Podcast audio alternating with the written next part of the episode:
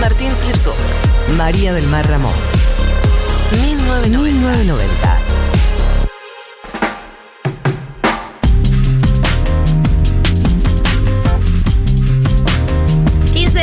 14 en la República Argentina y bueno, lo, lo hemos anunciado y está sucediendo. Está con nosotros en el estudio Ofe Fernández, bienvenida, Ofe a 1990. Hola, ¿cómo va? Bien. Bien. ¿cómo estás? ¿Cómo estás? ¿Cómo está Ofe Fernández? Estoy eh, perfecta, se podría decir.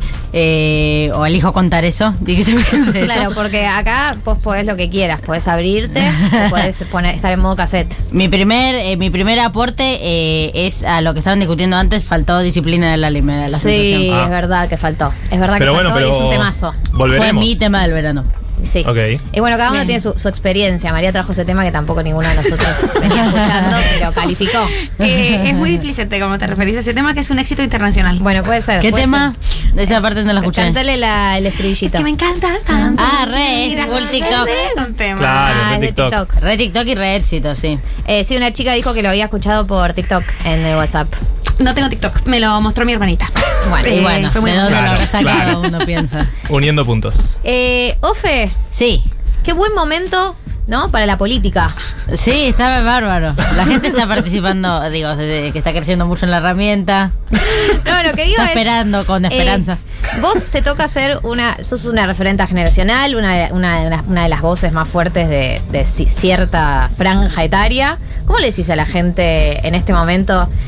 Es hora de participar, gente, involúcrense, métanse. Debe ser difícil en este momento eh, tener ese curso, porque muchos de nosotros por ahí lo teníamos, eh, y ahora es como que estamos todos medio pinchados, y es difícil como eh, encontrar el incentivo. Sí, creo que hay que, en, eh, en primer lugar, comprender el fenómeno. Es decir, no toda antipolítica es una ultraderecha recalcitrante, conservadora, violenta y no sé qué. Digo, no, no en toda antipolítica hay en- necesariamente enemigos, sino también tal vez desilusionados, desesperados, digo, víctimas de una realidad que obviamente está siendo hostil. Digo, ese es el primer reconocimiento que hay que hacer para poder tener un acercamiento. Para mí ponerle la discusión de lo de Santi Maratea fue bárbara para ejemplificar nuestros errores para volver a acercar a la política, porque se interpretó, digo, automáticamente que una colecta eh, de un pibe en Instagram y bla, bla, bla, era un boicot al Estado y a la política como herramienta Sí, de participación. Claro, paren, qué pesados. Tipo, todo el mundo saliendo a decir, bueno, pero en realidad debería el Estado estar haciendo, ah, no, pero el Estado puso el doble de plata. Menos mal, ¿cómo vas a festejar eso? Digo, es el Estado Nacional contra una colecta. O sea, digo, y, y, y es ese, ese reflejo que también responde a que estamos en una situación compleja en relación a acercar a la gente a la política, es un mal reflejo. Eh, en definitiva, tenemos que encontrar en esas experiencias el componente que, digo, que tiene en común con nuestras militancias, que es, por ejemplo, en ese caso, la solidaridad, que es lo que movió de una manera moderna, novedosa y capaz por eso impactó a muchos. eh, ese, eh, digo, ese mismo principio que tiene, digo, cualquier militante cuando sabe que a veces no es el Estado, sino que es la organización comunitaria, más en, en la Argentina que estamos viviendo ahora, eh, eh, más en la pandemia, digo, donde el sostén en barrios populares eran los merenderos, comedores, ollas populares que sostenían en general las compañeras de los propios barrios. Entonces, digo, creo que hay que partir de reconocer dónde está puesto el descontento e intentar con ese descontento construir una agenda y que esa agenda acerque. Eh, discutirlo en términos conceptuales creo que no tiene mucho sentido en, este, en, ese, en, en ese, en ese momento. No, y es loco el caso Santi Maratea porque hubo una sobreinterpretación que a la que él no se subió porque Obvio. eh, se podría haber subido, ¿no? Eh, porque de hecho otra- otras personas lo hacen en Mm. ese contexto. Y él como que salió a decir, o sea, no, no, no es que fue un tema antipolítica ni un tema necesariamente contra el Estado. La necesidad, también hay necesidad eh, todo el tiempo de decir como no, debería ser el Estado. Mm. Y es como, bueno, el Estado ya tiene un montón de deficiencias y un montón de lugares a, a los que no llega y digo, no creo que reste que haya una Mm. colecta. Obvio que no resta. ¿Cómo va a restar? Tipo, no jode literalmente a nadie. eh, y también como salir a policiar las intenciones de Santi Maratea. Salir a policiar a cada uno de los diputados que no, que digo, que traban la ley de humedales. Si querés recuperar la política, la política tiene que tener re- reflejos rápidos y en una emergencia climática que está interpelando a la sociedad decir, yo tengo una idea, digo, tengo una propuesta y la puedo llevar adelante. Si nosotros ni siquiera, digo, si no tenemos la voluntad política precisamente para avanzar, por ejemplo, en esa reivindicación, hagámonos cargo. de que la gente sienta esa distancia.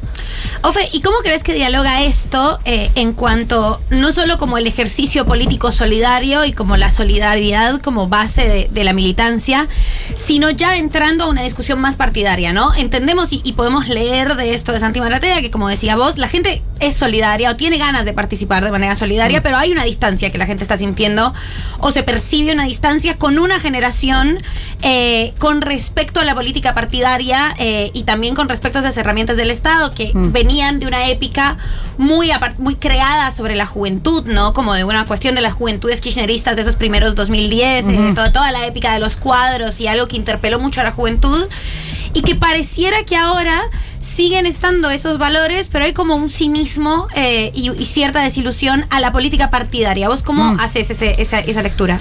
Sí, creo que ese sentimiento es cíclico, o sea, no es la primera vez que lo vemos en Argentina, digo, ese, eh, bueno, ese rechazo eh, a las instituciones, a los partidos y lo que sea. Eh, obviamente no hay que resignarse sobre, digo, los que creemos, los que creemos y nos organizamos de esa manera, no tenemos que resignarnos. Pero no tenemos que, pero no tenemos que combat- combatirlo en términos de, de- asumir ahí necesariamente un adversario. Sí en quienes precisamente hacen política desde ahí, eh, que representan un peligro por sus formas y por su, por su, pero sobre todo por su contenido, por la línea co- con, la que llegan. Eh, pero digo, en su momento, Néstor y Cristina, o digo, el, el último gran momento antipolítica de la Argentina fue el que se vayan todos antes que este, que igual no está la misma, no, no creo que esté en la misma escala, pero digo, el, el- último recuerdo de esas características, no mi, no mi recuerdo porque la- estaban naciendo, pero y Néstor y Cristina recuperaron, digo, hicieron que la gente vuelva a, a reconocer la política como una herramienta de transformación de la realidad, transformando la realidad desde la política, digo, estoy diciendo una obviedad, no es que No, es una revelación teórica, eh, pero digo, creo que el- eh, digo Que hasta que no es el sí. hechos, digamos, hasta que no suceda, no, Claro. nadie va a volver a Y confiar. tiene que pasar eh, este año, más o menos, digo, creo que Sí, ya- no hay mucho más margen, digamos. El tema es que está muy complicado porque, digo, entre la pandemia y la deuda con el fondo, eh, el, digo, el margen de acción, de transformación radicalizada de la realidad, no es tan alto, además de los problemas que tiene la coalición tal vez para digo de- de- de definir esa orientación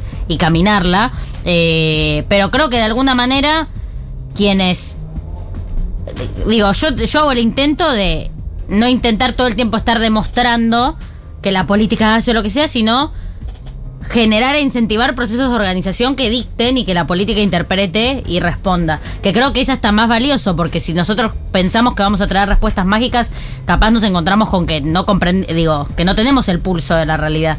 Eh, en cambio, si se producen en un momento de reencuentro y demás, eh, procesos de organización genuinos que dicen esta es mi reivindicación y somos capaces de contenerla y, digo y llevarla adelante, eh, creo que va a ser más evidente que es, que, es una herramienta con la que se puede contar si se quiere. Bueno, hay un tema que eh, está recontra, para mí está recontra ahí eh, servido, presentado para que lo agarre el gobierno, que obviamente es el tema ambiental, ¿no? Sí. Que es el tema que vos decís, bueno, es el tema que se viene.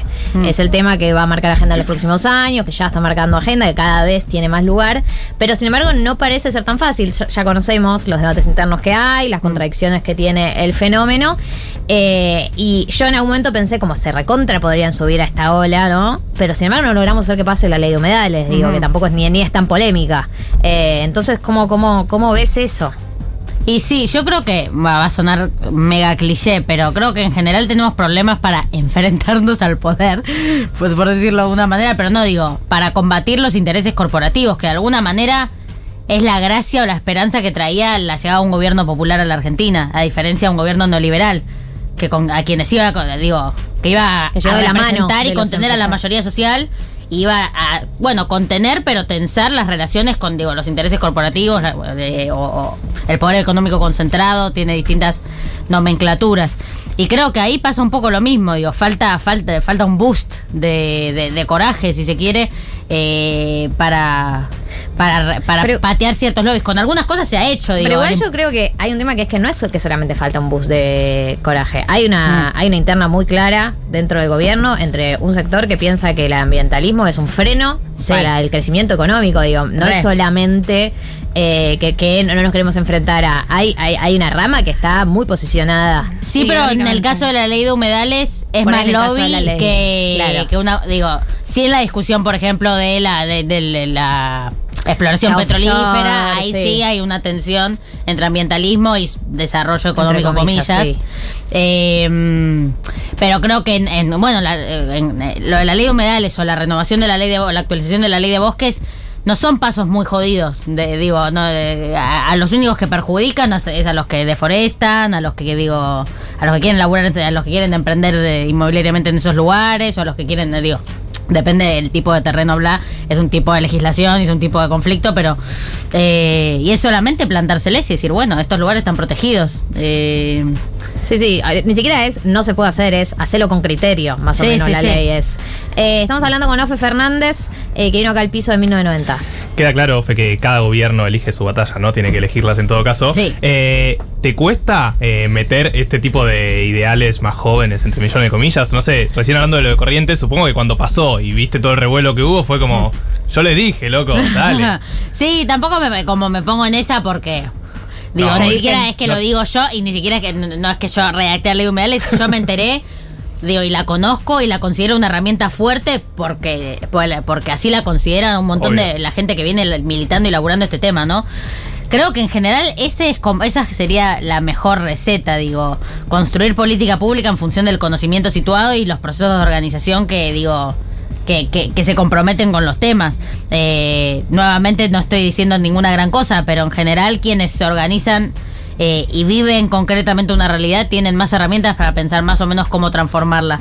Eh, entonces, cuando, cuando esos procesos encima logran salir a la luz, que no es fácil, digo, meter agenda, eh, creo que un poco de bola hay que darle.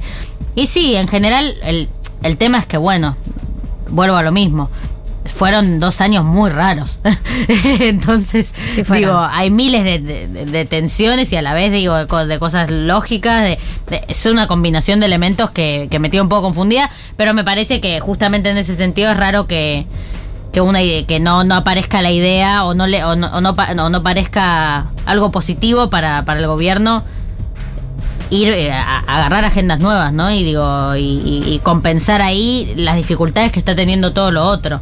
Claro, el tema es que eso, que no parece subirse del todo a ninguna de esas agendas nuevas. Hmm. Sí, un, un poco, es, sí, es, es, zona somos, ¿viste? Sí. O sea, es la ley de manejo de fuego, es el, el aborto legal, seguro y gratuito. Después no es la ley de humedales, sino es la reforma judicial.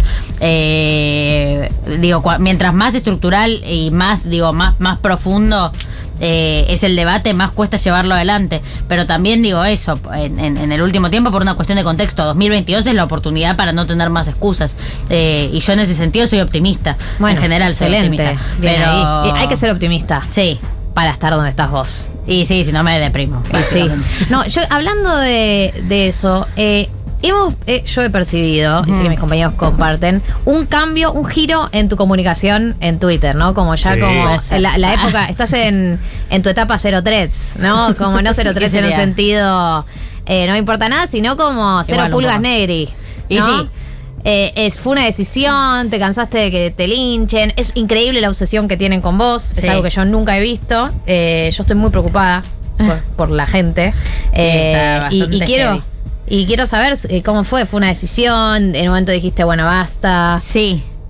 Eh, lo que me pasó es que obviamente, ponele, yo en, 2000 en, en 2019 también había hostilidad y había como, bueno, había, había hostilidad por resumirlo, pero yo estaba militando todo el día, digo, yendo de un lugar para otro, no me importaba lo que, no es que le ponía tanta, no le daba tanta relevancia a lo que aparecía en la pantalla, Ah. como a lo que veía en el, digo, en, en- en la construcción de esa campaña.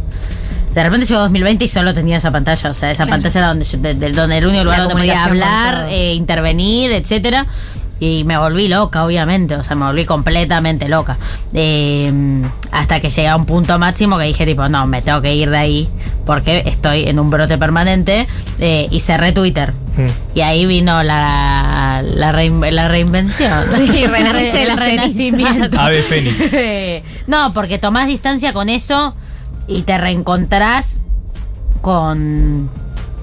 Con bueno, con tus impulsos, ¿viste? Como hay algo de Twitter que te, te, te condiciona mucho tus posiciones. O sea, Totalmente. Sí. el, el, el, el, el, la- el bombardeo de opiniones y de. Te digo, empezás a sentir resarpada de repente. Decís, Claro, uh, decís ¿a quién tipo, discriminé hoy? Bueno, voy a tener video con decir esto de esta manera y de esta otra, porque me van a hacer tendencia y porque, o sea, digo, todo un cálculo, una especulación que es tipo, se pierde la política, se pierde la convicción, como que de alguna manera no empecé a decir cosas que no pensaba, pero sí no dije cosas que pensaba.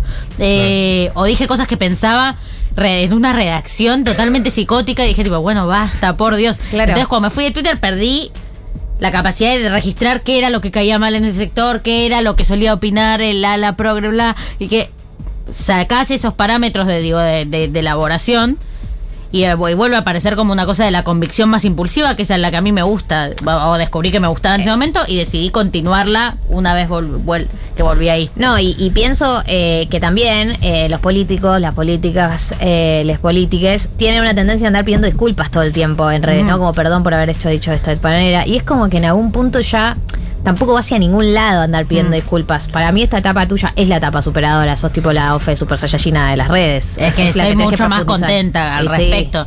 Eh, también es, o sea, como yo, justo mi manejo de redes es como, si fuese yo un perfil random, digo, como lo eh, estoy, a nadie le mando antes algo de tuitear, bla, bla, entonces como si me la mando, me la mandé yo y no te digo, no puedo decir la tengo que a mi prensa. No voy a hacer eso. Eh, Lo voy a echar.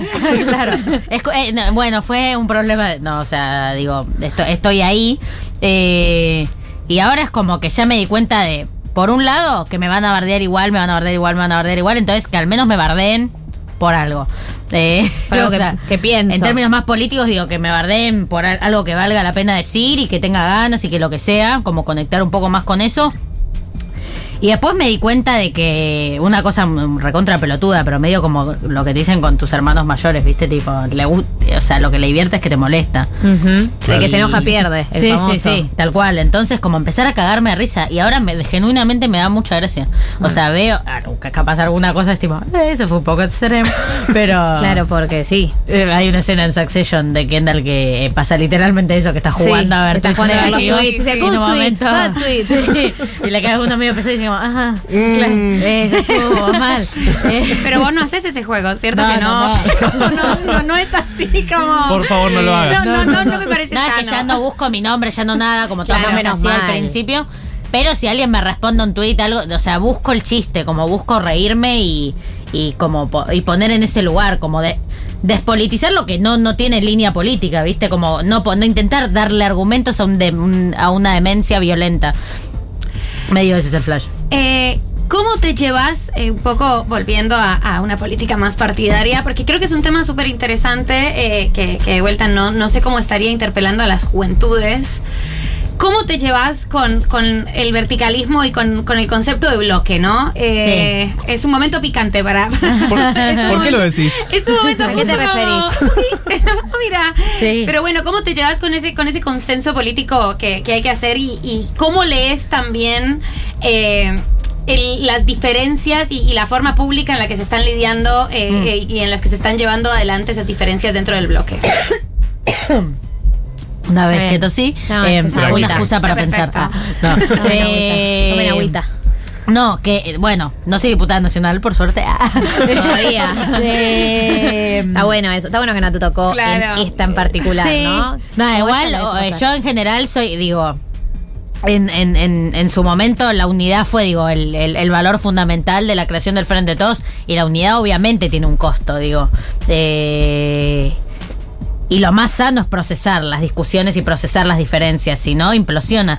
De hecho, bueno, eh, Juntos por el Cambio, cuando llega, digo, en, su periodo de gobierno, intentó precisamente no procesar las diferencias, digo, ficcionalizar una unidad que después en, en dec- decisiones unilaterales le generó muchos conflictos en términos más políticos. Sí, pero también a la vez hay que decir que siempre supieron llevar las diferencias que tuvieron internas. Como que Obvio. no, no terminaban de romper nunca y había algo que los hacía seguir juntos. Pero Claro, La pero- pregunta ahora, perdón, es: ¿no se están procesando demasiado las Bueno, diferencias? puede ser. Muy públicamente, sobre todo. Eh, pero creo que son discusiones importantes, no es que se fueron de tema en una declaración, por una Sí, sí, declaración sí. de Alberto en un.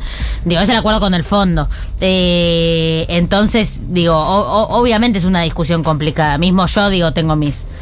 Eh, mis matices, o bueno, es, es complicado porque es el Fondo Monetario Internacional, sabes que te va a cagar, básicamente. Sí, sí, Entonces, claro, digo, eh, eh, por- está eso. Entonces yo en general como que soy compre- como que comprendo a qué responden eh, es- es- es- esas tensiones que en definitiva digo no es verdad que traigan grandes crisis institucionales o que tengan efectos eh, e- ef- e- efectos de gravedad en, en- en- en la vida de la gente, por ejemplo. Pero bueno, obviamente ojalá no se hubiese que llegar a esas instancias, pero si se trabaja con responsabilidad. Pero en mi propia experiencia en la legislatura me llevo bien con esa dinámica porque no es no, eh, no, No no, estamos en ese tipo de, Claro.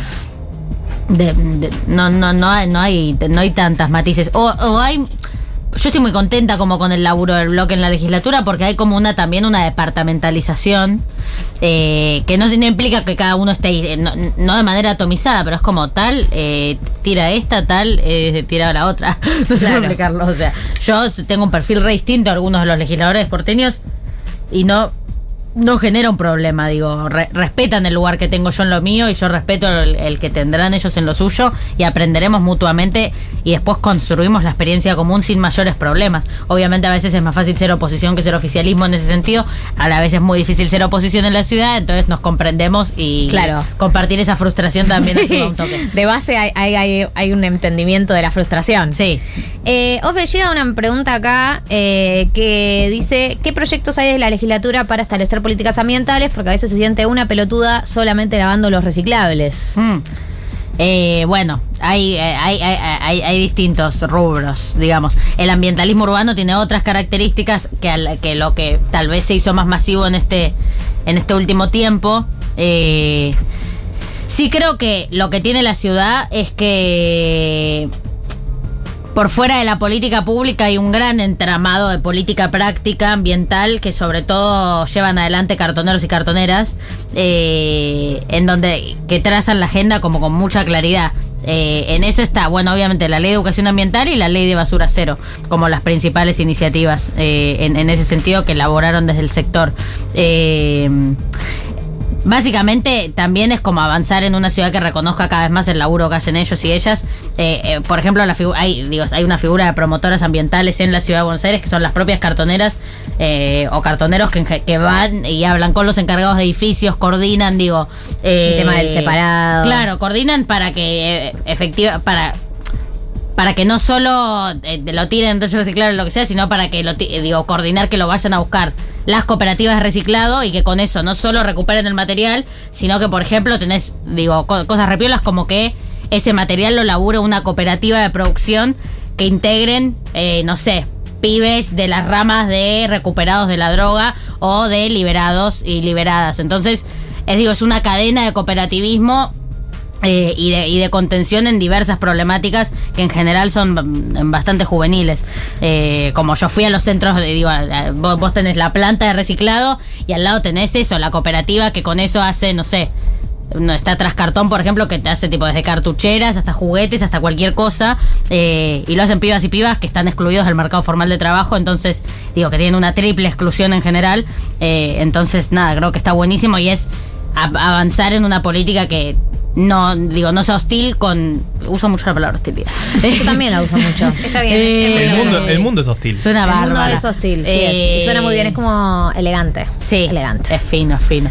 Eh, no, digo que digo que, que, que reconozca ese, que reconozca ese laburo y que lo facilite, no que lo trabe o que le compita. Y estamos, digo, y esa eh, son proyectos que quieren avanzar en ese sentido. Ofe, ah, perdón, sí, ándame chis. Eh, Ofe, ¿cómo ves el, el futuro, tu futuro político? Eh, Ay, yo le iba a preguntar algo parecido. Yo le iba a preguntar, sí. Sí somos. Si, te, si estás, eh, tuviste unos años intensos, si estás para darle para adelante o estás para un retiro espiritual. Exactamente Uy. la misma pregunta. ¿Cómo, Wow. ¿Cómo te sentís? No tengo idea. No tengo idea, no tengo idea, no tengo idea. Eh, de hecho, justo estos días lo estuve pensando y dije, pues no tengo idea, me voy a volver loca. Eh, pero porque yo, imagínense que no tenía, digo, no tenía idea que me iba a pasar esto, entonces a los que nos pasan cosas muy sorpresivas, hay gente que se pone objetivos y los recontra camina eh, y aprende a planificar y como a proyectar, a un poco a soñar, por decirlo hippiemente. y hay gente que es muy, eh, no sé, como que debe. No sé cómo, cómo describirme a mí misma, es medio difícil. Pero bueno, como que yo siempre fui medio manija, o sea, como que fu- fui, fui, fui, y aparecen las cosas. Y bueno, y también hay otras categorías, no, no solo estoy dos, pero eh, en mi caso ni ahí imaginé que iba a ser legisladora y digo, entonces ya no me imagino pensando, eligiéndolo yo. Es como, bueno, voy a ver con qué me, con qué me encuentro con qué impulso me encuentro cuando llegue ahí. Todavía no tengo idea. En términos de edad, ni siquiera es que puedo, digo, mi posibilidad es seguir en la legislatura porteña, que igual tampoco es... eh, hoy, hoy estoy contenta con el trabajo que estoy empezando a hacer ahí porque ya se terminó la virtualidad, digo, cosas que me fueron muy eh, restrictivas en mi primer año. El año pasado las pude empezar a surfear, igual tuve algunos conflictos de otro tipo, pero no importa. Eh, y ya todo el año pasado, el fin del año pasado y este es como que estoy como muy organizada y con mucha expectativa sobre poder avanzar en alguna iniciativa y que se haga realidad, que es como lo que nunca me pasa ahí, porque te cajonean absolutamente todo proyecto. Mi sueño es eh, que se sancione una de las leyes que traje yo. Cualquiera.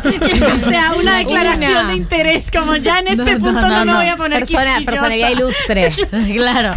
Eh, no, pero vengo como laburando en un par de proyectos así fuertes y, y ya eso me pone muy contenta y sentir que dejo una herramienta como consolidada y pensar en profundizar ese trabajo. Hoy no me jode, pero mañana capaz sí, o sea, no tengo ni idea. Claro. Eh, estoy aparte haciendo la carrera y no la puedo hacer, o sea, la hago muy lento, entonces Sí, es lo- como que no lógico. termino de entender. Imagínate nosotros diciendo, no puedo, tengo que ir los viernes a la tarde a atender Claro. el negocio de mi mamá, no puedo estudiar. No, no, entonces estoy como que ni idea qué necesita mi vida. Militar, voy a militar toda la vida, eso está claro, pero no puedo, no puedo darles una respuesta certera. Eh, pero bueno, digo, yo sé que probablemente milites toda tu vida, pero en algún momento dijiste, sos de la persona que le da culpa como dedicarse a una decir como, bueno, si yo el día de mañana, no sé, freno, dejo, me tomo un tiempo para mí, ¿te daría culpa? No, culpa ni ahí. No, no, no, no. Eh, porque si, digo, si lo, si lo hago porque sí, posiblemente lo haga mal. Eh, y además no quiero terminar en una relación de dependencia con la política institucional, digo. Quiero poder este, estar en contacto con otras formas de transformación de la realidad o de organización de la realidad. Eh, pero bueno, depende cómo, cuánto, cuánto sienta que sirva. Por eso digo, si yo termino este mandato sintiendo que no hice nada, que digo que no digo que no pueden negociar nada, que no puede avanzar en nada, en, en definitiva ya la plataforma de referencia la tengo y la puedo usar en otro lado, pero si siento que efectivamente desde ahí puedo, puedo digo, eh, eh, ahí agilizo la transformación de alguna de las cosas que me llevaron ahí o, o- o que me mandató mi movimiento, bueno, es otra cosa, no sé, ¿Y tengo cómo que haces, pensarlo. perdón, cómo haces para que la política institucional no te chupe, no? Porque siento que hay algo muy de la carrera del político que es, Sí. no sé, picheto. Eh, Sí, igual ni idea, pues recién, eh, eh, capaz me pase, o sea, no tengo idea. Eh, pero en general entré muy atenta, como ni idea. Eh, No, no. Y como que algún, las cosas, los vicios que tienen algunos como con esa dinámica, a mí me, frustran y me estresan. Entonces, capa- como que me... Me da fascinación cuando lo veo en una serie, pero cuando lo veo en la vida real, es como que me pasa como, uh, no, qué Mal paja, ahí. boludo. Eh. Ofe, eh, antes de despedirnos, eh, me había olvidado que le habíamos pedido los tres temas de educación sentimental. uh, Esto es real. Fue muy difícil. La gente está muy preocupada porque no hicimos educación sentimental hoy, pero vamos a hacer una versión recortada. Eh, no, no fue por vos, fue por nosotros, que nos pusimos así, tiranos. Hay una versión recortada eh, que vamos a hacer con Ofe. Ofe trajo tres temas que fueron parte de su educación sentimental. Si querés, vamos con el primero, que es tu juego de Miranda, y nos explicás por qué. Sí, te explico ahora mientras Sí, suena. sí, eso sí, esa sí la dinámica. Vos pisa el tema, No, es que igual, me- como no sabía, no sabía con profundidad qué significaban, eh, pensé en tipo temas que me hayan enseñado el drama. Literal, Eh, Perfecto, Sí. literalmente la definición de educación O sea, percibí perfectamente. Y además soy una persona mega dramática. O sea, lo que más me gusta es escuchar un tema así como. Eh, y tu juego fue el primer, mi primer tema así. Porque Miranda es como la banda que me gustaba de chiquita que me dieron mis papás. eh, que al día de hoy me sigue pareciendo lo mejor que ha hecho la Argentina en toda su historia. Así de intensa Sí mi sos. defensa de Miranda. Eh, y tu juego era, me acuerdo de ver el video de tipo ser chiquita, escucharlo en el MP3, flashando banda. Me encanta la imagen de Y al día de hoy me MP3. conmueve. Yo voy a decir que no, que no te disculpes. Voy a decir que no, que no te disculpes. es- ¿De qué se trata la canción? Eh, y medio para mí creo que en los juegos de manipulación y bla, pero yo ni entendía, era más la pasión de saberme la letra y cantarla.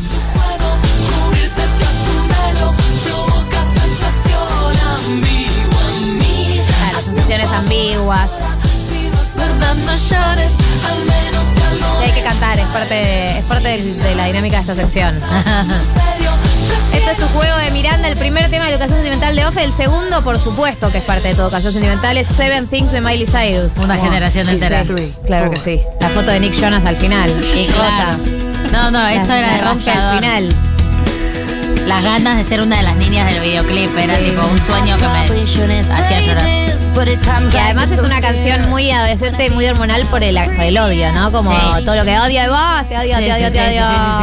Y Miley estaba muy chica en esa época. Sí, también. Miley es la, la primera Miley. Y aparte bebé. sabíamos todo lo que estaba pasando, que es la bar- lo bárbaro de la farándula. No, y lo bárbaro de Miley en particular, que siempre le blanqueó todo. Sí, Nosotros olvídate. sabemos todo lo que pasó en Pero la vida acá amorosa de sabíamos que Miley. estaba con Selena, digo, estaba muy picada la cosa. Y ahora la va a cantar en la Argentina. Sí, ahora en el Lollapalooza. Vamos a verla. ¿Qué? Sí, sí, sí, hace bien.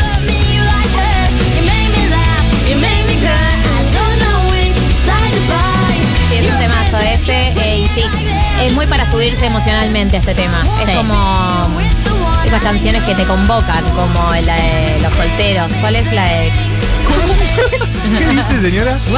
Como la de los solteros. Ubicá la de Sos los Burns solteros, con el levanten la mano. Ubicá esas canciones, esas canciones que te llaman O sea, a hacer pero- algo. Claro, como que te, te piden que interactúes. Claro, Ahí va. como Ok. todos los solteros con las palmas arriba. Esa es. Nadie me colaboró. Ok, comparaste a Miley Cyrus con un tema de cumbia, pero está bien. con lo- Se De entiende. hecho, creo que es del Dipi. Al- o, el, o el dipi o el polaco. algo así. Mal. y bueno, tienen el pelo de colorado. Ahí vamos. Hay cositas.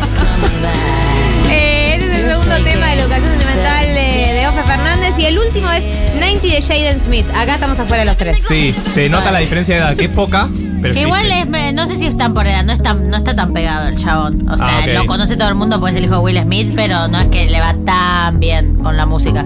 A mí ese- justo este tema me hace mierda, o sea, fue muy de... eh, quise poner uno más del presente. Es un tema de nueve minutos, o sea, no... Claro. Es heavy, pero entonces tiene muchas etapas. Claro, y sí, tiene tipo como una etapa más chill. Zafaera. Claro, una más tipo desconsolada, entonces me representó mucho el Todos los 2020. estados emocionales Claro. del 2020. Eh, claro, La totalmente. montaña rusa. Claro, tal cual. Ofe, sí. Y perdón, y quiero decir que me faltó Happy Under de Billie Eilish, pero no entraba. Bueno, por la próxima nos avisás si te hacemos un, Una excepción. Una, un- una cuarta, un cuarto tema. Gracias por venir a 1990. No hay de un qué. placer. Teníamos muchas ganas de que vengas. Fue un placer. Que, que disfrutes de tu fin de semana. ¿Vas a disfrutar que del fin de sí. semana o tenés Y todavía, cosas hoy, hoy- políticas? hoy justo tengo que trabajar eh, todavía un buen rato más, pero... Pero bueno, mañana. Mañana estoy bien. Bien. Mañana estoy feliz. Bueno, suerte para mañana. Sí, sí. Gracias a ustedes.